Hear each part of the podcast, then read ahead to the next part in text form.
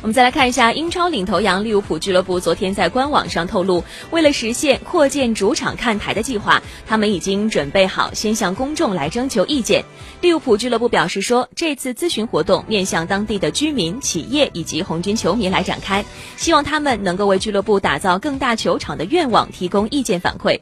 咨询活动将于十月二十九号到十二月四号进行，为此俱乐部已经向附近居民发出了五千份的传单。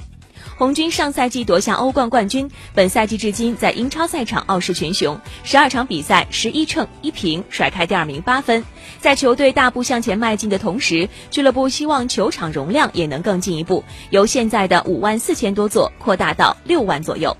一八八四年开张的安菲尔德球场最初是埃弗顿的主场，当时能够容纳大约两万名的观众。一八九二年起成为利物浦的家。一九二八年，球场扩容到三万人左右。不过，一九五二年红军对狼队的比赛，见证了安菲尔德现场观众人数的最高纪录，近六点二万名的观众涌进了球场。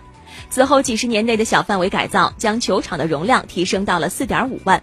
二零一六年新的主看台亮相之后，安菲尔德的坐席增到了大约五万四千席。